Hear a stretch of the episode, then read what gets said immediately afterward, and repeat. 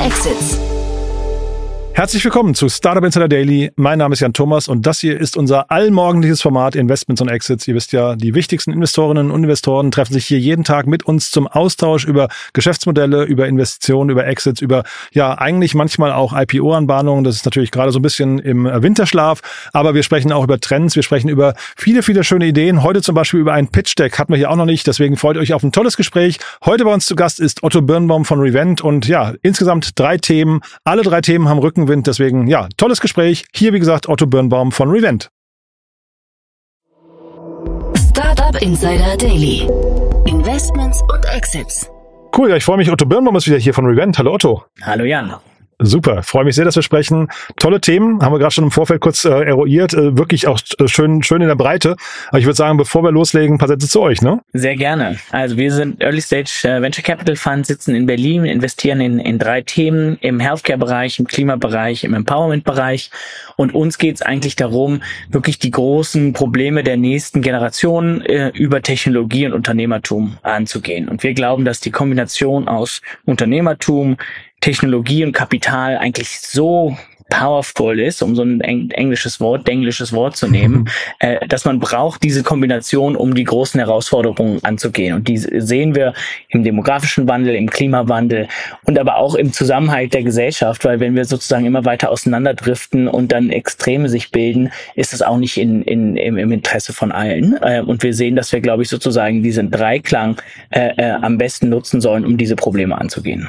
Und was ich besonders schön finde, tolles Timing, du hast was ähm, aus eurem Portfolio mitgebracht, ne? Ja, das erste Thema, was ich mitgebracht habe, ist TEM. Das ist eine Firma in England. Äh, wir investieren in, in sozusagen in ganz Europa ähm, und unter anderem in England. Und was die machen ist, ähm, die haben gerade ihre zweieinhalb Millionen Pfund ähm, Runde announced auf Sky News.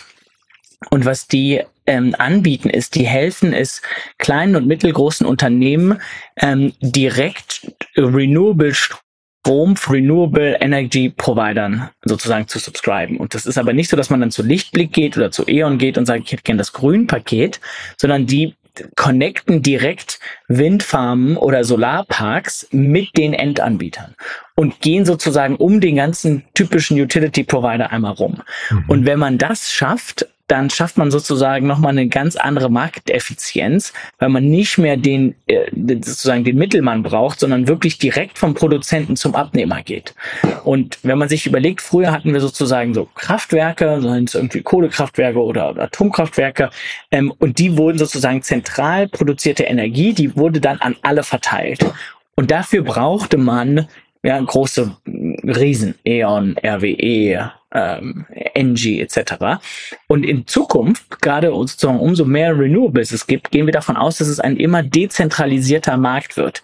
Immer mehr kleinere Solaranlagen, Windräder, Wasserkraft und sozusagen, dass diese dezentral kreierte Energie, die muss dann wiederum nicht über den Grid, sondern vielleicht sogar direkt zu dem Kunden sozusagen äh, ähm, äh, gechannelt werden. Und das ist die Vision von TEM. Und ähm, ja, das ist äh, sehr ambitioniert, aber sehr spannend. Ambitioniert, genau. Ich finde es ein super Beispiel dafür. Ähm, ich kann mir auch, also ich war ja natürlich jetzt bei den Pitches nicht dabei, aber ich kann mir schon vorstellen, dass da echt so ein Kribbeln durch den Raum geht, weil man natürlich das, glaube ich, auch großartig findet, wenn da so ein Gründerteam vor einem steht und einem eine, eine neue Version der Weltordnung irgendwie plötzlich skizziert ne, und sagt, hier gibt's einen Bereich, der wird sich auf jeden Fall verändern. Glaube, man unterschätzt vielleicht oft, wie schnell das dann geht. Ne? Das kann, glaube ich, was du gerade skizziert hast, klingt, klingt super, aber es klingt nach einem sehr dicken Brett irgendwie. Äh, zeitgleich dieser, diese Ambition, dass da so ein Team sitzt und sagt, wir wollen das verändern, ist eigentlich super, ne? Mhm. Ja, total. Und also Timing ist, ist eigentlich beim, bei der, in der Startup-Welt alles. Ja, das kann, manchmal ist man zu früh, manchmal zu spät, manchmal genau richtig.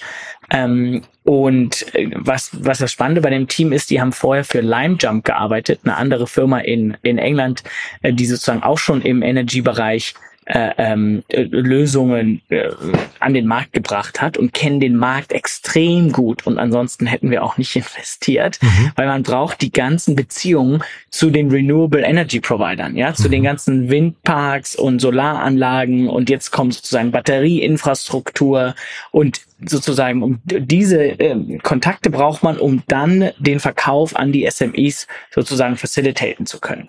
Und es geht darum, dass, äh, ich weiß, dass irgendwie große deutsche Chemieunternehmen bauen irgendwie Windparks in der, in der Nordsee, um ihren eigenen Bedarf an Renewable Energy äh, äh, äh zu decken. Mhm. Das kann sich aber ein Mittelständler oder ein kleineres Unternehmen in keinster Weise leisten, gegebenenfalls vorstellen, gegebenenfalls ist das auch an deren Prioritätenliste, aber die hätten trotzdem gern Zugang dazu. Mhm. Und was sozusagen TEM macht, ist, die machen das möglich für nicht die Großen, äh, sondern eben für die kleinen und mittleren äh, direkten Zugang zur Renewable Energie zu haben. Und man braucht aber absolute Energieexperten, um, um da überhaupt eine Chance zu haben. Dann gibt es noch sozusagen noch eine Frage, ob die das, das Timing richtig ist und ob man es schafft, diese großen Incumbents da sozusagen äh, neu zu positionieren. Mhm. Ähm, aber wenn dem so ist, wie du schon sagst, dann schafft man eigentlich eine gewisse neue Wirtschaftsordnung. Mhm. Und äh, spannend auch da, glaube ich, ne, generell jetzt mal gesprochen, will man ja als Investor immer auch irgendwie Insights haben, also möchte irgendein Team haben, was so ein bisschen einen unfairen Vorteil mitbringt, weil sie aus der Branche kommen oder du hast gerade gesagt, Kontakte haben. Ich glaube, hier nochmal besonders spannend, ähm, äh, LimeJump hatte ich gesehen, wurde ja von Shell akquiriert. Ne? Das heißt, es sind sogar Seriengründer, die vorher erfolgreich waren. Das heißt, die kennen die gesamte Klaviatur eigentlich, ne? Mhm. Ja, die haben auf jeden Fall das ganze, die ganze Skalierung mitgenommen, die haben den Exit sozusagen mit begleitet und haben aber auch gesehen, äh, äh, was im Markt noch nicht adressiert ist und wo es sozusagen noch noch einen Blank Spot gibt und ist dann rausgegangen, um eben ähm, TEM zu gründen. Mhm. Sehr spannend. Und das war jetzt eine frühe Runde. Wie groß kann das mal werden? Was denkst du? Also natürlich, Investor träumt jetzt auch mal groß, ne? aber äh, so, so ganz realistisch, was, wie, wie groß ist der Markt? Ah, also ich bin jetzt natürlich biased, ja, wir sind investiert, aber der Energiemarkt insgesamt sind wirklich Milliarden. Also ähm, das ist ähm, ja, wenn man sich anschaut, was so ein Market Cap von einem E.ON, ein RWE, äh, ein Engie ist, da sind wir äh, schnell im, im, im zweistelligen Milliardenbereich. Wie groß die jetzt konkret werden, ist so die Frage, wie groß kriegen die sozusagen ihren Market Share hin? Aber der Markt an sich ist tief genug. Ja, und der, und die mhm. Nachfrage nach äh, erneuerbarer Energie wird in den nächsten Jahren auch immer stärker werden, weil wir brauchen die Energie auch für adjacent Produkte, ja, für grünen Wasserstoff, für grünen Ammonia, äh, äh, für insgesamt Energieproduktion. Wenn wir unsere ganzen Elektroautos chargen wollen und das Ganze mit Fossil Fuel Energie machen, dann macht das auch keinen Sinn. Ja, also der, mhm. denn die Nachfrage nach Renewable Energie wird in den nächsten Jahren signifikant steigen. Und wenn sie dann sozusagen wirklich schaffen, diese den Supply mit dem Demand zu matchen, ohne die ganzen Market Maker in der Mitte zu nutzen und sozusagen zu umgehen und dementsprechend auch günstiger zu sein, ist das, glaube ich, eine sehr, sehr äh, attraktive Value Proposition fällt mir auch gerade erst auf, Otto, wir sprechen eigentlich heute über drei Themen insgesamt, die, glaube ich, alle, ähm, sagen wir mal, so situat situativen, marktbedingten Rückenwind haben. Ne? Ich glaube, das ist so auch das, das Spannendste eigentlich für ein Gründerteam in so einem Bereich, der gerade, also in so, so einem Markt, Marktsegment das Momentum hat, einfach äh, dabei zu sein, weil dann ist wahrscheinlich viel, viel leichter, irgendwie Geld reinzubekommen, äh, also von, von Investoren, aber auch Kunden zu überzeugen und so weiter.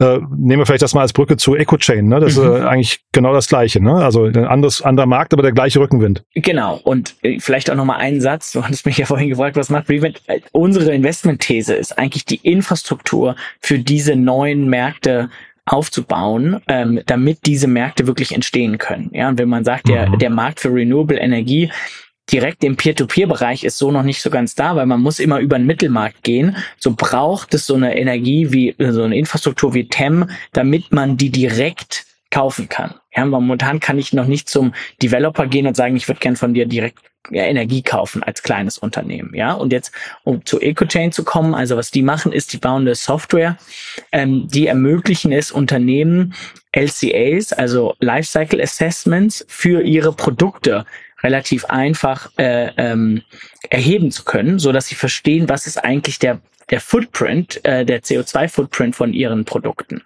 Ähm, und auch da, äh, zurück zum Tailwind, was ganz spannend ist, werden demnächst ähm, in, in 2025 in Europa über 50.000 Unternehmen müssen reporten, was sie im Nachhaltigkeitsbereich machen und wo ihre Produkte und ihre Supply Chain da eigentlich steht, ja. Und das ist natürlich. Und das ist nicht mehr so weit weg, ne? Das ja. ist nicht mehr weit weg. Das sind anderthalb Jahre. Ja. Ähm, und, und auch da 50.000 Unternehmen, das sind jetzt nicht mehr die großen DAX-Unternehmen, sondern das ist wirklich die die gro der große Longtail, mhm. die momentan, was Reporting im Nachhaltigkeitsbereich ist, noch ganz am Anfang steht. Das heißt, insgesamt, sagen wir mal, Support zu bekommen im Nachhaltigkeitsbereich überhaupt und dann besser zu reporten, um dann natürlich sozusagen auf Basis der Daten andere Entscheidungen zu treffen und möglichst sozusagen Provider zu ändern, Ver äh, Produktionsverfahren zu ändern, äh, ähm, äh, anderen Praktiken, Praktiken zu ändern. Das ist sozusagen die Idee der Europäischen Union und das äh,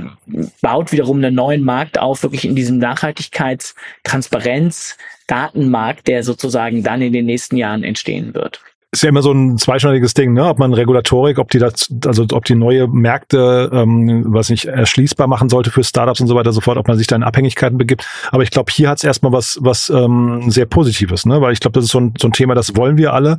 Wir wollen, glaube ich, der Transparenz. Ich weiß nicht, ob du mitbekommen hast. Gestern war ja auch, also für die Hörerinnen und Hörer, gestern, heute, wenn wir sprechen, war ja der Tag äh, gegen Kinderarbeit, ne? Ähm, und das ist schon, also ist ja eine ähnliche Kerbe, die da steckt. Man möchte einfach wissen, woher kommen Produkte, wie welche welche Implikationen hängen hinten dran, welche Produkte sind vielleicht auch nicht, äh, äh, welche sollte man vielleicht nicht mehr konsumieren oder welche sind in der Lieferkette irgendwo gestört. Da Transparenz reinzubekommen, ist, glaube ich, so das A und O, ne?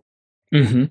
Ja, und also ich gebe dir total recht, wir sind, wir mögen sozusagen eigentlich ungern Startups, die jetzt äh, einfach nur entstehen, weil es da sozusagen äh, Rückenwind ähm, aus der Regierung gibt. Mhm. Ja, weil man sagt, okay, da gibt's jetzt einen, äh, irgendwie einen, einen Substitute vor oder einen anderen Themen, dann ist das nicht so unser Hauptthema.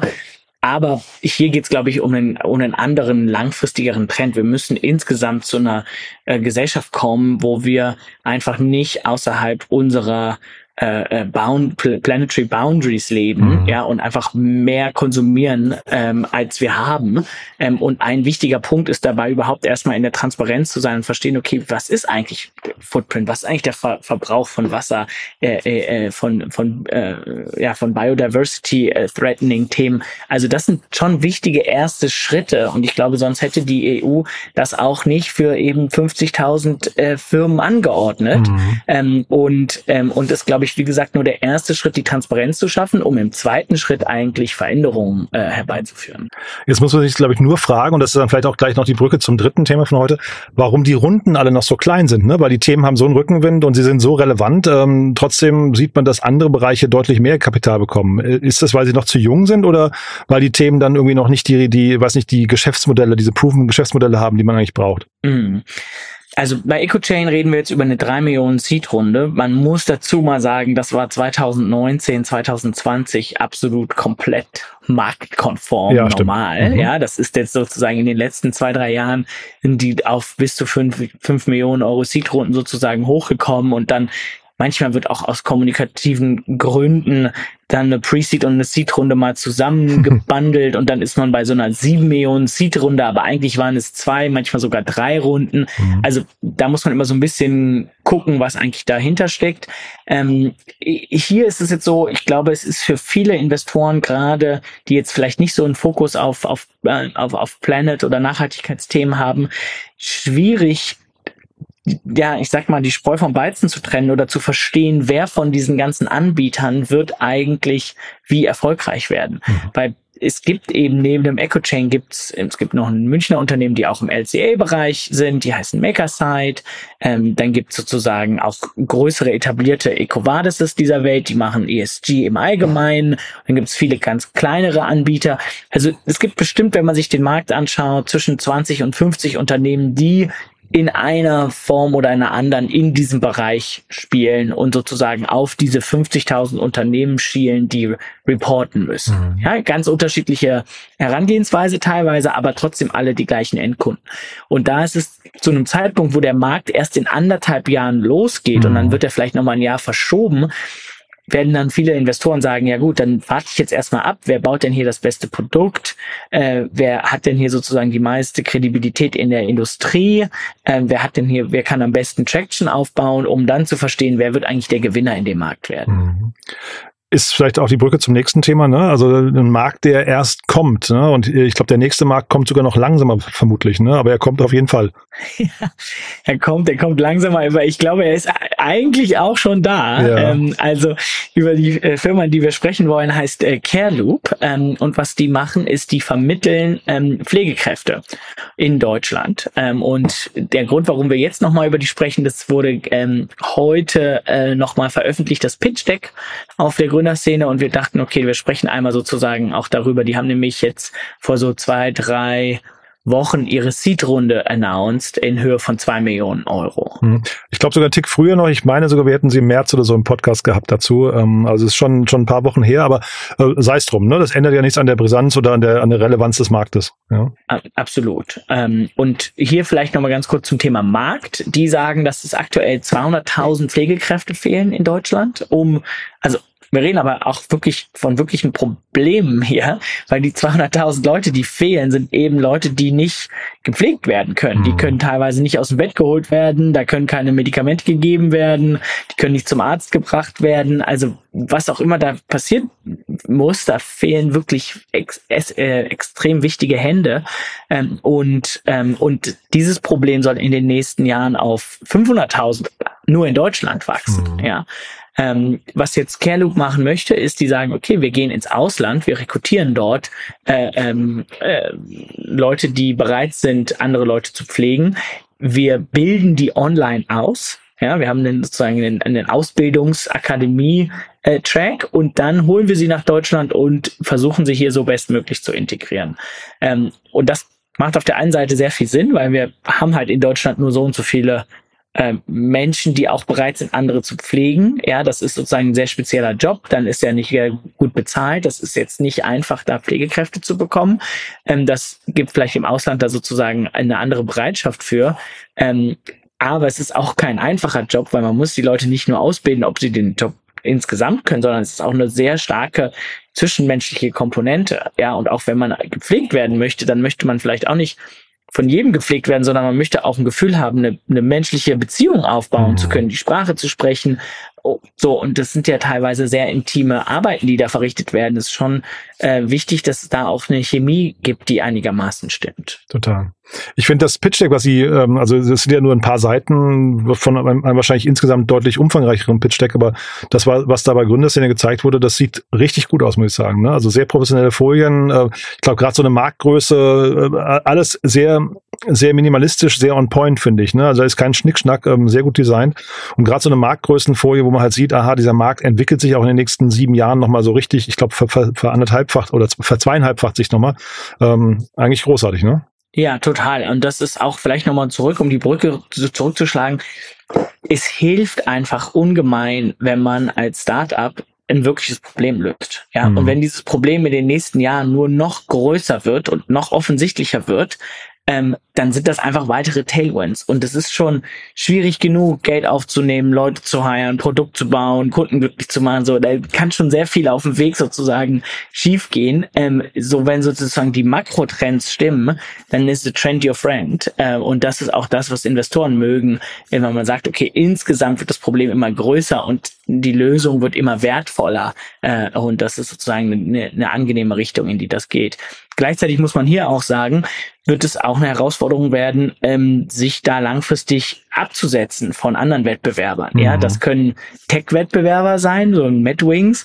Das können aber auch einfach Mom-and-Pop-Shops sein, die, die sozusagen auch Recruitment machen in anderen Ländern, die Leute hierher holen, ähm, oder Krankenhäuser, äh, die direkt das versuchen zu machen. Also, die werden auf jeden Fall sicherlich nicht alleine in dem Markt bleiben und gleichzeitig glaube ich, dass sie auch erfolgreich werden äh, äh, werden werden, einfach weil der Markt so groß ist und und jede Lösung äh, gebraucht werden wird. Ja, wir hatten uns damals, ich hatte mit Tina dreimal über das äh, Unternehmen auch gesprochen. Da hatten wir schon äh, so ein bisschen das Fragezeichen dran, warum sie so so relativ wenig Kapitalbedarf hatten. Ne? Ob das dann irgendwie auch eine Frage der Ambition hinter ist oder ob sie einfach nicht mehr brauchen, ähm, weil wie gesagt, der Markt ist da, den könnte man ja jetzt eigentlich, da, ne? man könnte diesen Land-Grabbing-Modus gehen und sich eigentlich eine viel viel breiter machen eigentlich noch. Ne? Mhm.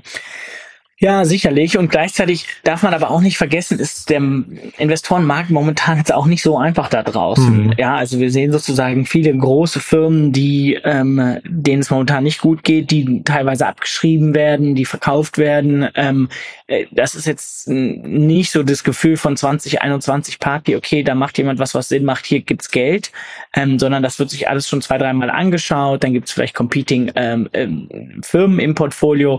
Also ich glaube, ähm, insgesamt eine Seed- und A-Runde in 2023 aufzunehmen, ist signifikant schwieriger, als das 2022 oder 2021 war.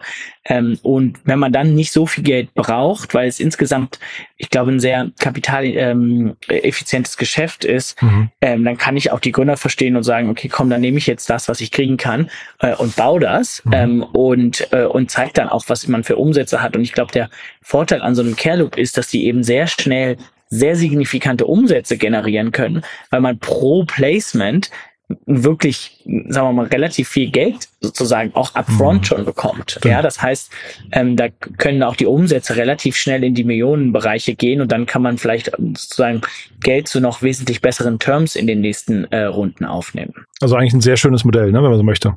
Also ich finde ein super Modell. Gleichzeitig gebe ich dir und Tina sozusagen ein bisschen recht. Ist die Frage ist, wie groß wird das? Schafft man es wirklich Tausende von von, von, von äh, Menschen sozusagen über Grenzen zu bewegen und mhm. erfolgreich in Rural Areas zu integrieren, auch nicht so einfach, auf jeden Fall nicht straightforward, aber da liegt eben dann auch der Wert der Firma, wenn man das schafft, dann ist das eben auch eine wertvolle Firma, die da gebaut wird. Mhm. Und vielleicht nochmal einen Satz, ähm, weil ich die ganze Zeit aufs Pitch Deck hier drauf gucke, äh, zur, zur Optik und zur, zum, zum Narrativ und so weiter. Ich finde, wie gesagt, die haben das sehr, sehr gut designt und sehr gut rübergebracht. Und jetzt mal dein Blick als ähm, Frühphaseninvestor, die Pitch Decks, die bei euch so angucken, wie schnell begreifst man im, äh, im Schnitt ähm, oder, oder, oder bei wie vielen Unternehmen vielleicht auch gar nicht, was die eigentlich machen? Also und wie viel Zeit gönnt man auch so ein Pitch Deck, wo man es nicht sofort ähm, versteht? Ja, ja, auf jeden Fall ähm, äh, guckt man sich ein Pitch Deck im ersten Augenblick sehr oberflächlich an. Mhm. Und da ist extrem wichtig, was ist das Problem, was ist die Lösung und was du sagst, wie ansprechend ist das Pitch Deck. Das klingt total bescheuert, aber ich sag mal, wenn man sozusagen nicht an Investoren verkaufen kann, kann man dann an Kunden verkaufen, ja, genau. kann man dann ein Talent verkaufen. Also da, da schwingt viel sozusagen dazwischen mit, dass man sagt, okay, ist schon wichtig, wie gut sieht so eine Präsentation aus und mhm. wie klar wird da kommuniziert. Ähm, also ich glaube, man kann eigentlich als Gründer klar, man muss immer schauen, sozusagen, wie kann man seine ganzen verschiedensten langen To-Do-Listen alle abarbeiten. Aber die Optik und die Klarheit von einem Pitch Deck sind schon sehr, sehr wichtig, äh, äh, um gerade sozusagen am Anfang die ersten Gespräche zu bekommen. Und sobald man die dann hat, geht es, glaube ich, wichtiger, geht es mehr, geht es mehr um den Inhalt. Mhm. Aber ganz am Anfang geht es erstmal, was ist das Problem, was ist die Lösung, wie professionell ist der Auftritt, äh, wie klar ist das äh, verständlich innerhalb von ein, zwei Minuten. Ja. Und eine Firma, ne, wenn sie dann, wenn es dann nicht gelingt, Geld einzusammeln, das ist ja wahrscheinlich auch schon der, der weiß nicht, der Anfang vom Ende dann eigentlich. Ne? Deswegen, ich glaube, das ist schon so erfahrungsgemäß gut investierte Zeit. Ich habe jetzt in den letzten Wochen irgendwie auch 50 Pitch-Decks hier ähm, äh, gehabt, irgendwie, die wir uns mal angeguckt haben. Und ich würde sagen, die Hälfte davon, also alles relativ frühphasig, die Hälfte davon haben einfach keinen Spaß gemacht, sich länger damit zu beschäftigen. Deswegen mhm. bin ich hier, also erstmal Applaus nochmal Richtung Careloop äh, und das kann sich, glaube ich, jeder bei Gründerszene mal so als, als positives Beispiel angucken. Finde ich zumindest. Ne? Ja, absolut. Mhm. Das ähm, sehr gutes Deck und auch ich finde es auch gut, dass sie das ähm, äh, auf der Gründerszene ähm, gepublished haben, um eben auch mal so ein paar ähm, Inspirationen zu geben, insgesamt mehr zu teilen als mhm. Gründer. Ich glaube, es ist sowieso schon der Fall, dass viel, die, dass die Gründer sich untereinander austauschen und man sich insgesamt teilt und sagt, hey, wer kennt einen guten Designer, mit wem habt ihr das gemacht, etc. Ähm, das ist schon ähm, ist schon so der Fall, aber ich glaube, davon kann es eigentlich nicht genug geben, weil wie gesagt, die Journey ist hart und schwierig genug. Alles, was man da ähm, ja, wo man Hilfe bekommen kann, ähm, äh, sollte man auch sich die Hilfe nehmen. Nehmen wir das auch als letzte Brücke zu euch. Ähm, wenn jetzt jemand schon Zeit und Geld und Mühe in sein Pitch Deck reingesteckt hat und äh, sagt, äh, Revent passt zu euch, was darf er euch äh, schicken und was nicht? Ja, ähm, also sehr, sehr gerne Themen, die wirkliche Probleme äh, lösen. Ja, das sind Themen im Klimawandel, das sind im Energiebereich, das ist im, im Carbon Removal Bereich. Ähm, da geht's aber auch im, im Healthcare Bereich, sowohl sozusagen, wie kriegt man eigentlich die den Shortage von, von, von ähm, Pflegekräften und, und insgesamt Leuten im medizinischen Bereich hin, aber auch was, wie kann Technologie helfen, vielleicht die Kosten zu reduzieren, die Effizienz zu steigern. Ähm, und, und unser letzter Punkt ist im Education-Bereich. Wir suchen auch immer wieder nach Startups, die helfen, ähm, ja, Leute zum Upskillen oder Reskillen, äh, dass sie neue äh, Fähigkeiten erlernen können, neue Berufswege eingehen können, so dass wir als Gesellschaft insgesamt, ich sag mal, gesund bleiben in den nächsten Jahrzehnten. Ähm, äh, und, und dafür brauchen wir die Grundlage, ja, dass es genug Leute gibt, die in, in Jobs sind, die zufrieden sind mit ihren Jobs, äh, die vernünftig bezahlt sind. Ähm, und, und dafür brauchen wir teilweise noch die Infrastruktur dafür. Cool. Otto, hat großen Spaß gemacht. Danke, dass du da warst, wie immer. Ne? Ähm, und ja, ich freue mich aufs nächste Mal. Ich auch. Vielen Dank, ja, Jan. Bis dann. Ciao. Startup Insider Daily, Investments und Exits. Der tägliche Dialog mit Experten aus der VC-Szene. Ja, das war Otto Birnbaum von Revent und das war Investments und Exits für heute. Ich hoffe, es hat euch Spaß gemacht. Mir auf jeden Fall großen, hatten wahrscheinlich auch gemerkt. Macht immer viel Spaß mit Otto und die Themen waren ja alle auf ihre Weise relevant. Schaut euch das äh, vorbildliche Pitch Deck von Careloop mal an. Wir verlinken das auf jeden Fall in den Show Notes. Und ansonsten nochmal kurz der Hinweis. Ihr wisst wahrscheinlich, wir haben einen Newsletter gestartet zum Thema Investments und Exits. Gibt seit ein paar Wochen, erfreut sich großer Beliebtheit und vertieft nochmal die Themen von hier, beziehungsweise in der Breite bekommt ihr einfach noch viel mehr Investments und Exits, die man sich anschauen kann. Das Ganze findet ihr auf unserer großen Plattform www startupinsider.de. Einfach mal vorbeischauen und am besten gleich bookmarken, denn ihr habt es wahrscheinlich schon gehört, das wird das größte Verzeichnis der deutschen Startup-Szene. Wir bauen also quasi so eine Mischung aus Crunchbase, TechCrunch und LinkedIn, das Ganze aber eben für den Dachraum. Wird eine tolle Plattform, wenn euch dazu was einfällt, also zum Beispiel konstruktive Vorschläge, Features oder Dinge, die euch noch fehlen oder Dinge, die euch auch positiv aufgefallen sind, dann schreibt sie uns gerne. Wir freuen uns über jede eure Rückmeldung. Ja, und ansonsten sage ich erstmal danke fürs Zuhören, danke fürs Weiterempfehlen und ja, euch einen tollen Tag, vielleicht bis nachher oder ansonsten bis morgen. Ciao, ciao.